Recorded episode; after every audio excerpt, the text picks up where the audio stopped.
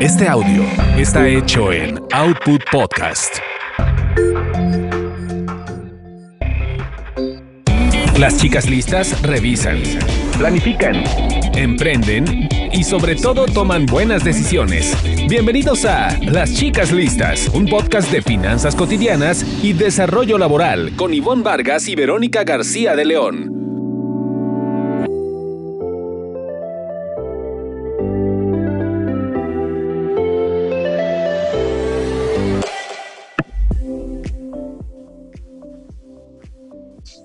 Bienvenidos de nuevo a este su podcast Chicas Listas. Eh, soy Verónica García de León y estoy muy contenta de estar aquí con todos ustedes eh, de nuevo y saludo a mi querida amiga Ivonne Vargas. Hola Ivonne. ¿Cómo estás, Vero? Me da muchísimo gusto saludarte y darle la bienvenida a nuestras chicas y chicos listos a otra edición, otro episodio de este podcast. También eh, recordándoles que nos pueden compartir los temas y compartir ideas sobre qué les gustaría escuchar en este podcast a través de nuestras redes sociales. En Instagram nos encuentran como arroba las chicas listas y en Twitter eh, chicas listas podcast. Y arrancamos un nuevo episodio.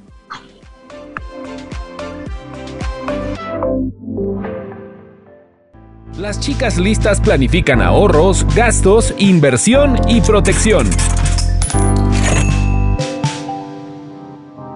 Pues vamos, vamos entrando en materia, querida Ivonne.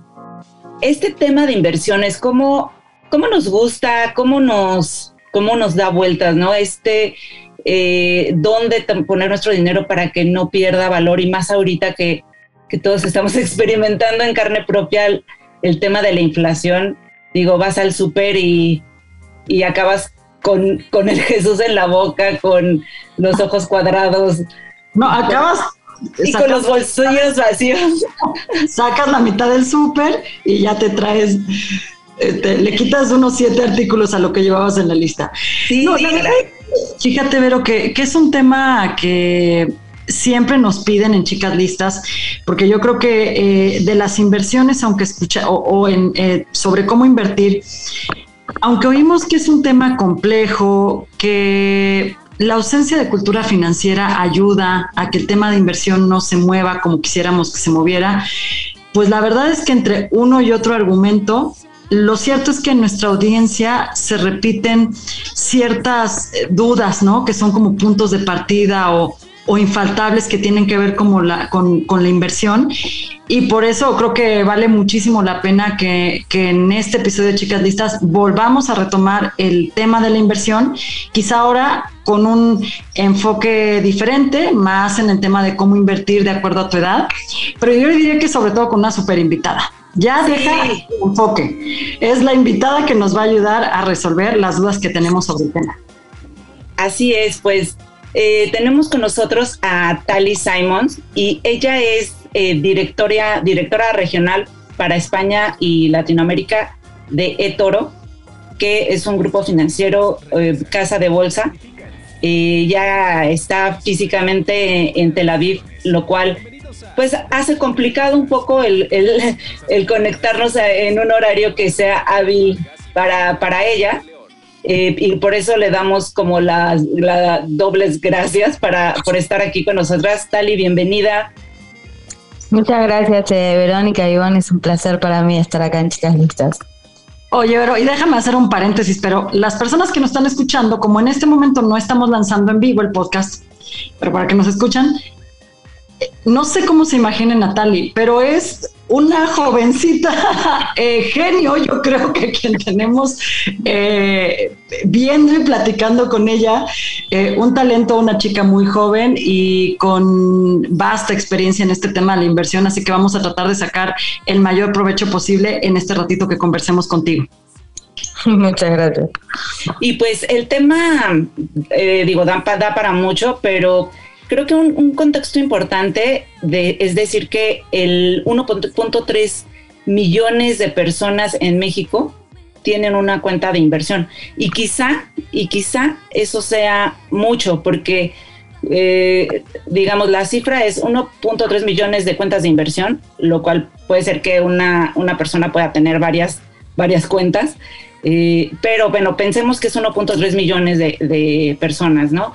Y si somos 120 o 120 y pico millones de personas en México, pues realmente es muy poca cantidad eh, de, de, personas que están invirtiendo, ¿no? Entonces, a mí me gustaría empezar, Tali, por, por una pregunta que quizá suene obvia, pero ¿por qué, ¿por qué invertir? O sea, ¿cuál sería como el principal argumento que tú darías para empezar una inversión y ya pasamos a ver qué necesitamos para, para empezar? Bueno, yo, yo diría que, que, invertir hay que empezar lo antes posible. De hecho, cuanto más joven, eh, mejor. Invertir desde joven te permite planear inversiones más a largo plazo, que se resisten más a las fluctuaciones que tiene el mercado y que sufrís eh, menos el día a día. Invertir te permite eh, tener, digamos, una base aparte más a largo plazo, ¿no? De, protección. Eh, porque bueno, hay que tener en cuenta que al final, eh, por ejemplo, no sé si, si nosotros creemos en el sistema de pensiones, ¿no? El sistema de pensiones es un sistema eh, muy tradicional de muchos años que en realidad está caduco porque la cantidad de población activa que hay ahora es más que perdón, la cantidad de población pasiva es más grande que la activa, o sea que al final va a llegar un momento que no vamos a tener todos el mismo sistema jubilatorio. Y entonces como que invertir es, es para nosotros, es para tener un eh, mejor futuro, es para nosotros tener algo aparte eh, que nos genere un rendimiento y no solo utilizar el dinero para consumir. Claro. Claro, y sobre todo que, que alguien me preguntaba, bueno, ¿y y qué si ahorro, ¿no? O sea, yo ahorro y tengo esa costumbre de ahorrar. ¿Para qué necesito invertir? ¿Qué, le dirías? Bueno, es algo que justamente lo, hablaba mucho la otra vez con gente de México porque eh, el peso mexicano también se está devaluando, entonces si estamos encima ahorrando en peso mexicano, eh, el, ahorrar cada vez va perdiendo más el valor. El ahorrar solamente de tener el dinero, ya sea, no sé, los argentinos dicen bajo el colchón, ¿no? Pero ponerlo en un jarro o, tenerlo en una cuenta bancaria, ya sea en este momento que hay inflación en todo el mundo, sea dólares o peso mexicano o cualquier otra moneda, va perdiendo valor. Entonces, eh, la única forma de, de, mantener el valor es invirtiendo, es generando más valor a ese dinero. Ali, eh, fíjate que te escucho y bueno, yo trato de llevarlo al terreno a veces de temas de carrera, que es lo que yo veo más, temas de empleo, de carrera. Y escucho, por ejemplo, mucho de, la gente que de repente, eh, no sé, es como, como si se viviera en una burbuja, ¿no? Todavía en este sentido de decir, bueno, eh, voy a trabajar en un lugar, me voy a eh, empezar a generar un ahorro para el retiro y luego cuando pierden el trabajo, no, no solo pasa que, ahí entra el caos, ¿no? Sino que de repente la gente se pone a buscar un nuevo trabajo, por eso lo vinculé con el tema carrera, se pone a buscar un nuevo trabajo cuando ya no tiene trabajo.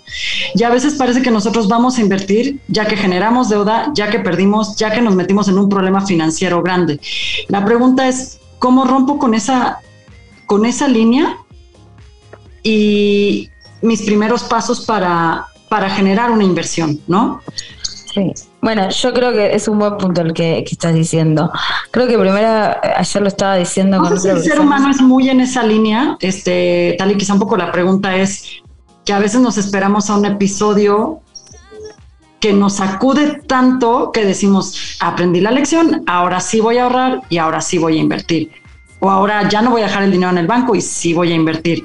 Pero a veces nos esperamos un poquito a ese escenario medio catastrófico, ¿no? Sí, bueno, eso es porque a veces uno piensa que cuando está invirtiendo está también gastando el dinero, me parece. Entonces como que te da un poco de miedo, pero en realidad hay una diferencia muy grande. Cuando, cuando uno consume, realmente está consumiendo, o sea, está ese dinero está desapareciendo, ¿no? O sea, en el sentido de que, no sé, por ejemplo, te compras eh, ropa y entonces ahí estás generando un consumo de, que, bueno, ¿cuánto te va a durar esa ropa? ¿No es cierto? y aparte no te va a generar nada en el futuro. Eh, pero cuando uno invierte, lo que está haciendo es generar más, más dinero a futuro. Si le sale bien la inversión, por supuesto existe riesgo y todo, ¿no? Entonces, eh, relacionándolo con lo tuyo, es que eh, no nos enseñaron y no nos educaron desde muy chicos a hacer esa división por la cual se demanda dinero en el momento que uno empieza a trabajar o en el momento que uno empieza a generar dinero. Hay, tres cosas por las que uno demanda dinero, ¿no? La primera es precaución, por si te pasa algo y tienes algún problema y necesitas dinero para solucionar ese problema. La segunda es consumo, la que estábamos hablando de, de comprarte lo que te gusta o lo que necesitas. Y la tercera es ahorro e inversión. Entonces, si nosotros supiéramos cada vez que recibimos nuestro salario, cada día que recibimos nuestro salario, separar en esas tres cosas y poner por separado dinero en esas tres cosas, entonces sería mucho más fácil, digamos, ir, ir hacia adelante. Lo que pasa que, bueno, es una educación que tiene que venir de, de mucho tiempo. Pero al final, si, si podríamos eh, hacer eso y después encima plantearnos periodos en los que queremos eh, mantener esa inversión, 5 años, 10 años, 15 años, entonces empezarías eh, a ver más, a ver la verdad de la inversión, ¿no? Porque también está el que, el que invierte y espera que a los dos días ya vea ganancias y se desespera y dice, no, esto no sirve lo que estoy haciendo. Entonces, la ventaja del largo plazo ya no te importa el timing, sino más eh, llevarlo a un plazo donde eh, si en algunos meses se puede perder, pero después se puede recuperar y como que ya a largo plazo ya no importa en qué momento uno entra al mercado. O sea, un buen portafolio a largo plazo, que, que por ejemplo puedes escoger empresas que pagan dividendos y, y, son empresas que cada año o varias veces al año te pagan alguna utilidad por las acciones que tenés, eso te da un ingreso que va sumando tu inversión y así vas pasando los años. Lo que quiero decir es que, que hay que hay que también plantearse un, un, un, plazo en el cual uno está dispuesto a tener ese dinero sin tocarlo o aparte y, y darle y tener paciencia. Claro. Eh, Dali, pues casi tú estás dando ahí los primeros puntos. ¿Qué hay que considerar, independiente de la edad que tengas, para animarte a invertir? Si yo hiciera un mapa de los indispensables, ¿qué habría ahí? Bueno, yo creo que la primera pregunta, y que tenés que ser muy honesta a la hora de respondértela, es cuál es tu tolerancia al riesgo. Es decir, eh, qué tan abierto estás a la posibilidad de perder algo de tu inversión, sea temporal o definitivamente, a cambio de probablemente o posiblemente ganar más. Eh, todos sabemos que esta regla es básica, o sea, a mayor riesgo, mayor rendimiento. Una vez contestada esta pregunta, un buen consejo es pensar en lo que es la diversificación del portafolio. Esto es distribuir el riesgo en, diferentes activos que la ganancia de uno te puede compensar la pérdida de otro. Eh, por ejemplo, no te estoy diciendo ahora que vayas a invertir en 10 acciones del mismo sector, sino todo lo contrario, invertir en varias industrias o varios sectores que no tienen la misma correlación. Por ejemplo, durante la pandemia hubo sectores que tuvieron eh, una mayor caída que otros sectores, entonces si tenés el portafolio diversificado, todavía se vas a mantener aunque sea una rentabilidad menor, no una pérdida. Otro consejo muy útil es que te plantees un, como un plan de inversión, ¿no? Una tesis de inversión. Eh, quizás estés muy convencido en que las energías eh, alternativas son una buena opción, o que los autos eléctricos, o que el sector de la salud. Entonces, eh, o puede ser todo a la vez. Entonces puedes darle así un cuerpo a tu portafolio que te permite considerar otros activos aparte de esos, quizás más seguros. O sea, también hay que creer mucho en la. Yo creo mucho en la intuición que tenemos las mujeres, ¿no? Y, en este sentido, Tali, eh, ¿tú recomiendas la inversión eh, según la etapa de tu vida? Es decir, hay un tipo de inversión dependiendo de la edad en la que estés, de la etapa en la que en la de la etapa de la vida en la que estés. Eh, para que de esa manera tengas riesgos adecuados O sea, 100%. O sea, no es lo mismo eh, si tenés entre 25 y 30 años, por ejemplo, que puedes armar un portafolio de inversión en el que tomes mayores riesgos que si tenés entre 40 y 50. Eh, por una sola razón, eh, es que tu inversión a una edad joven puede resistir más fácilmente a movimientos a corto plazo y, y aún más tendencias a largo plazo, digamos. La capacidad de recuperación de, ese dinero entre los 25 y los 30 años no es, no es la misma que entre los 50, entre los 40 y los 50. También eh, en la situación en la que estás, digamos, a nivel de carrera o a nivel familiar, hace que no tengas las mismas eh, capacidades de, de, ocuparte de la inversión. Entonces, a veces, por ejemplo, cuando sos más joven, puedes hacer inversiones eh, más cortas porque puedes prestarle mucho más atención y cuando sos más grande y tenés otras obligaciones, realmente necesitas, por ejemplo, eh, carteras más... Eh, digamos, de largo plazo, donde no tenés que estar prestando atención a los activos tan a largo plazo. Por ejemplo, sea, hay una regla que se llama 70-30 que te dice que, que, que, digamos, si querés ir a algo no tan riesgoso, pero sí un camino un poco, un poco de riesgo, pero no tanto, es que inviertas 70% en lo que son eh, deudas, bonos y todas estas cosas, y solo un 30% en renta variable, como acciones y cosas que tienen más, eh, instrumentos que tienen más volatilidad. ¿Qué sucede, por ejemplo, cuando estás en los 50 y que no has invertido nunca?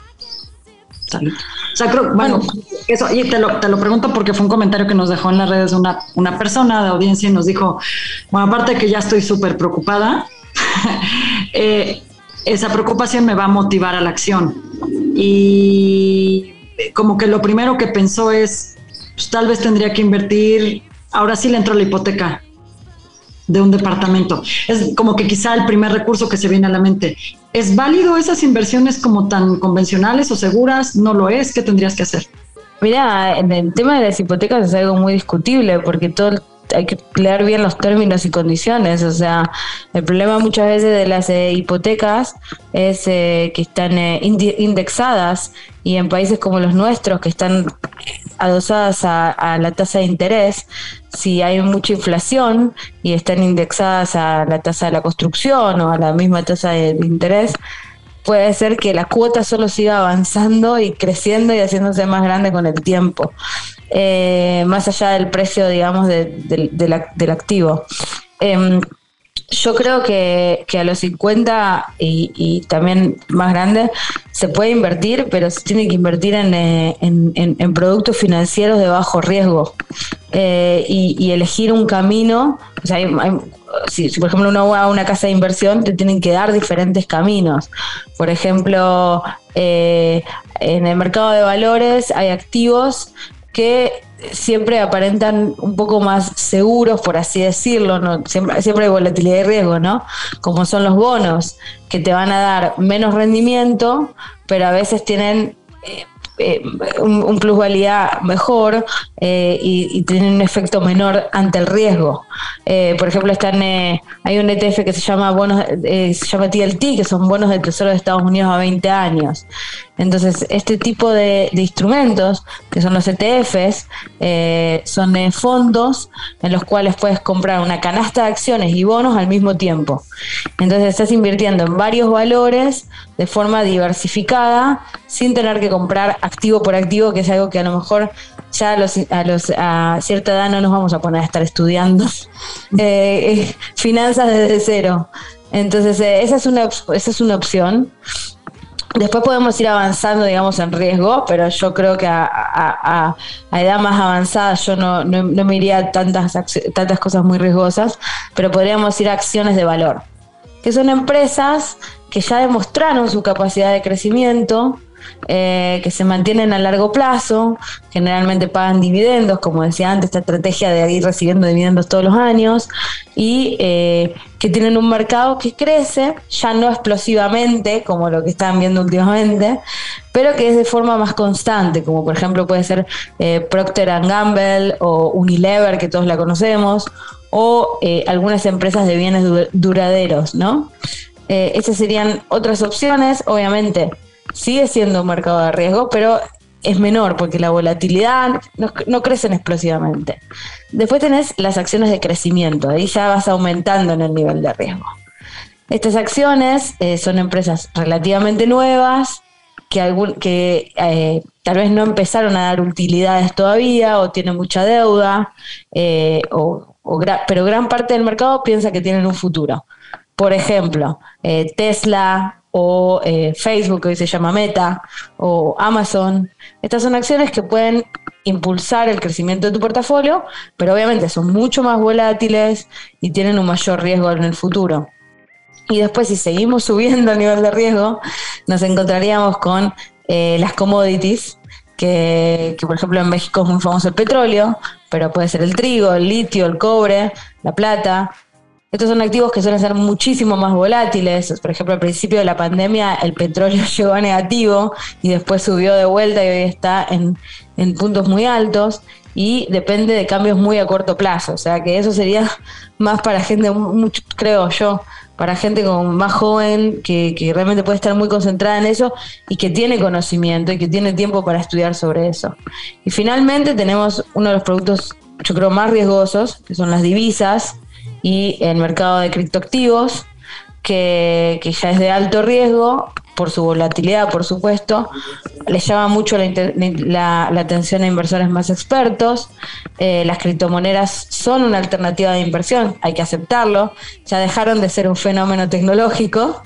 Em, en abril del 2021, por ejemplo, eh, Bitcoin superó el millón de, eh, el billón, eh, un millón, millones de dólares, el billón dólares, eh, y, hoy en día está en 800 mil millones de dólares. Eh, pero además de, Bitcoin hay otro tipo de criptos, ¿no? En las que se puede diversificar, como Ethereum, Cardano, Dash, Solanas. lo que hay que tener en cuenta es que, como digo, es una inversión de muy alto riesgo y los, los grandes expertos no recomiendan más de un 5% o un 10% dentro del portafolio.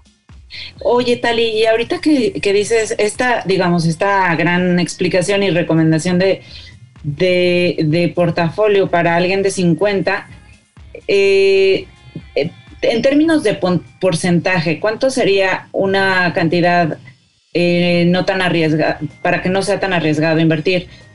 70%, este 70% en renta fija y el 30% en renta variable, o eso, eso sería arriesgado? Yo creo que eso es lo que siempre hablan, o sea, cuando vas, por ejemplo, a empresas que son bastante tradicionales, es lo que, lo que se estudia, ¿no? 70% en renta fija y, y, 30% en renta variable. Creo que a cierta, a cierta edad, y dependiendo obviamente la capacidad de generar dinero que uno ya tiene a esa edad, ¿no? porque no todos tenemos las mismas condiciones financieras, capaz que yo hasta lo subiría aún más, ¿entendés? Me iría a un 80% en renta fija y, un 20% eh, en renta variable. Ok, y digamos, partiendo de ese porcentaje como base, si para nuestros escuchas que, son más jóvenes, de esos 50, si nos bajáramos 10 años a los este, 40, para, para alguien que está entre los, los 40 eh, y 30 años, que quizá estás formando una familia, ¿no? Quizá ya vives solo, bueno, sería lo deseable, ¿no? Fue, este, fuera de casa de tus padres, ¿no? Que ya te estableciste y ya tienes un trabajo fijo. Y quizá para esta etapa de tu vida, ¿tú, tú qué podrías decir que, que sea lo más recomendable? Yo veo que la gente sí elige y, hace poco estuvimos haciendo un survey y vimos que, por ejemplo, al average de 35 años eligen tener, por ejemplo, criptoactivos dentro del portafolio, eligen tener más acciones de, de, estos eh, activos eh, nuevos como energías renovables, autos inteligentes y toda esta parte nueva, o sea, del futuro de la innovación. Eh, obviamente la capacidad de recuperación que tiene una persona que tiene 30 años sobre las pérdidas que puede generarse son más altas porque tiene más tiempo para todavía estar en, activo, digamos, en el mercado laboral. Entonces sí puede tener un, portafolio más diversificado, o sea, agregar, aumentar una proporción de riesgo más en el portafolio para poder generar un mejor rendimiento. Por supuesto, en cada situación es diferente, porque estás hablando acá de que hay personas que estamos hablando que pueden estar viviendo solos con trabajo, pero también puedes estar poniendo en ese mismo rango de edad personas que acaban de tener hijos y están eh, comprando una casa. Entonces ellos van a tener que tener un menor riesgo porque necesitan más, más ingresos para, para subsistir o para precaución. Y ahí volvemos a lo que estábamos hablando al principio, ¿no? De esas tres, tres, em, tres puntos muy importantes. ¿Cuánto necesitamos para precaución? ¿Cuánto necesitamos para consumir? ¿Y cuánto podemos invertir? Siempre hay que definir eso. Entonces, más allá de la edad también, es la situación en la que estás en tu vida que te demanda cierta cantidad de dinero para el consumo. No es lo mismo estar solo viviendo en la casa de tus padres eh, que estar viviendo solo eh, en un alquiler o bien estar viviendo ya con hijos, que el dinero que se te va en consumo es mucho más alto y entonces la distribución entre consumo, precaución e inversión es distinta. Buenísimo. Dali, un poco ya para ir cerrando nuestra entrevista y seguramente pues nos daría para una charla más amplia y por eso te, invitamos para dar continuidad al tema en otro episodio de Chicas Listas, pero la, pregunta que te quiero hacer es, eh, y porque estoy tratando de recordar algunos comentarios que nos han dejado en redes, eh, por ejemplo, alguien decía, me voy a animar a, a una hipoteca porque he escuchado de voz de muchos especialistas que ahorita aunque hay una tasa de interés alta, en dos años puede ser peor. Y te pongo este ejemplo porque creo que a veces esa situación de un país, su economía, ese rumor que ahí anda, puede, puede, puede influir. Si tú no estás bien informado, eh, ya tú aquí nos explicaste el tema de los niveles de riesgo y estas tres eh, áreas, además, precaución, consumir ahorrar e inversión. Pero digamos que la persona no tiene todo esto y creo que aquí se hace fundamental que escojas a alguien que te pueda ayudar a armar ese portafolio y te haga consciente de tu nivel de riesgo y de lo que puedes. Así que mi pregunta es, en lugar de dejarte guiar por rumores, cómo puedes elegir a un buen asesor que te ayude en ese, en ese, o cómo puedes elegir una buena capacitación, un buen curso, que te ayude a hacerte consciente de tu nivel de riesgo, de que te haga una radiografía de lo que eres y que a partir de eso elijas. Bueno, yo creo que sí, eso es algo, un, un, un, challenge muy grande en realidad. Sabes, es muy difícil saber quién es el correcto para, para que te pueda ayudar. Y es verdad que a veces eh, la gente va pasando el rumor, ¿no? De boca en boca y se va generando ese teléfono roto. Eh, es verdad que hoy en día estamos viviendo en un mundo en general, a nivel mundial, inflacionario. Entonces, eh, lo que decís de que la tasa de interés va a ser peor o que vamos a tener una devaluación muy grande, es verdad. Pero por otro lado, la hipoteca a lo mejor puede ser interesante en este momento, en las condiciones de mercado, si bien la tasa de interés está fija y no está agarrada a la inflación, porque si no, ya en dos años no vas a poder pagar esa hipoteca, te lo aseguro. Em, yo creo que que lo más importante es realmente encontrar una persona responsable que cuando, cuando empieza a hablar contigo sobre tu plan de inversión te haga las preguntas que estábamos hablando al principio. ¿Cuál es tu tolerancia al riesgo? ¿Cuáles son tus ingresos? ¿Cuántos, cuánto, por ejemplo, la otra vez le estábamos armando una, mi esposo también es economista y le estábamos armando a un amigo, eh, le estábamos organizando las finanzas a un amigo nuestro. Y entonces agarramos un Excel y lo primero que hicimos es contabilizar todos los gastos que esa persona tiene para sobrevivir.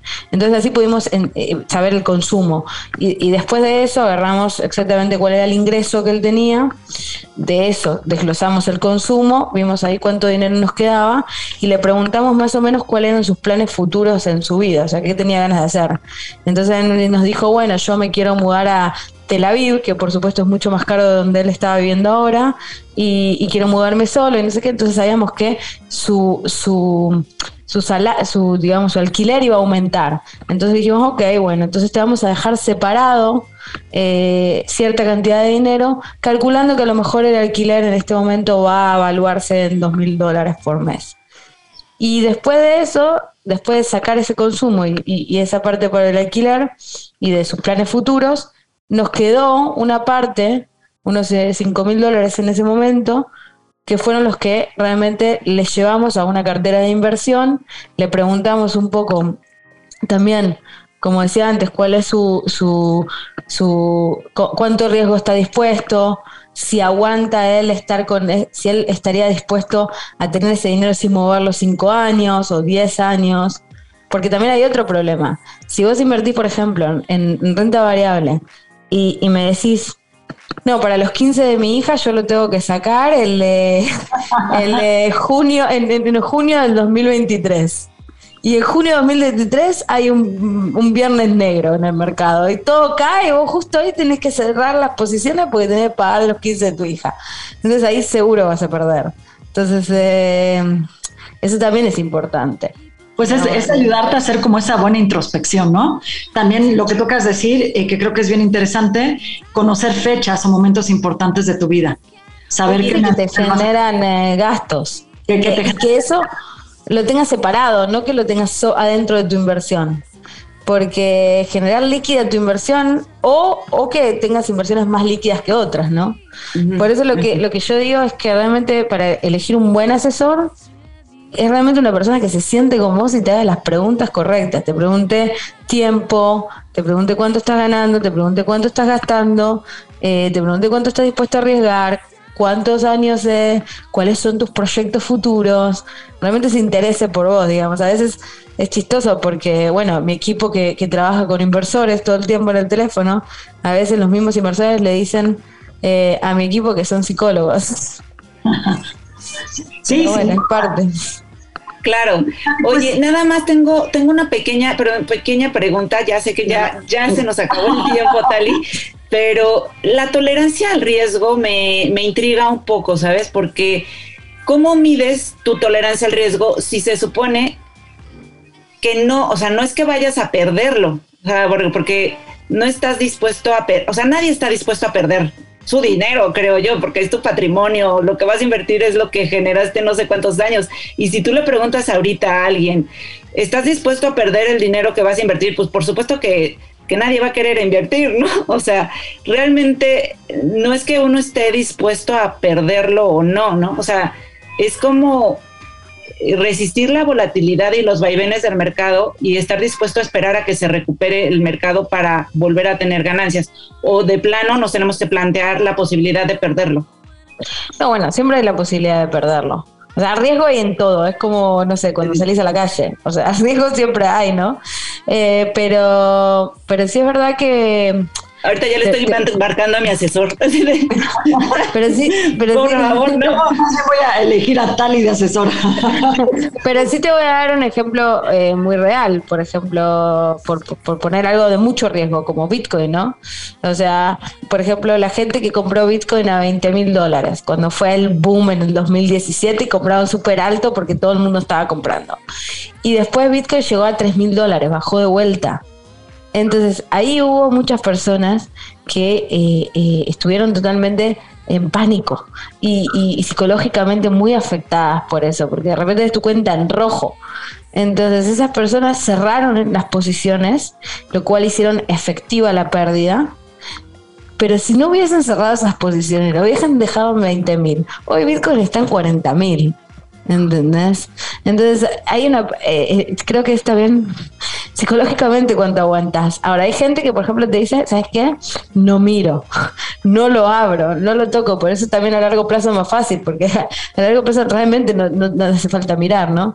O, por ejemplo, ahora todo el mercado está a la baja. Mucho, muy gran parte del mercado está a la baja en este momento. Y, y, entonces vos escuchás gente, o sea, la gente común que, poco está metida en el mundo financiero o en la economía, que te dice, voy a cerrar todo porque estoy perdiendo. no, justamente es todo lo contrario, porque si cerrás ahora que estás perdiendo, estás haciendo efectiva la pérdida. Espera que se recupere, excepto que sepas que es algo muy malo, que invertiste en algo que se va, que va a tronar, como dicen allá en México, eh, déjalo. Déjalo que en, en, en, cinco años o en diez años seguro se va a recuperar. Por eso digo, tampoco uses dinero que necesitas ya. Dali, pues nos quedamos de verdad con muchas preguntas y una invitación abierta a que regreses a otro episodio de Chicas Listas. Nos despedimos. Muchísimas gracias, Vero. Soy Ivonne Vargas y nos escuchamos próximamente en otro episodio de Chicas Listas. Gracias, Tali. Muchas gracias. Vete a dormir, por favor.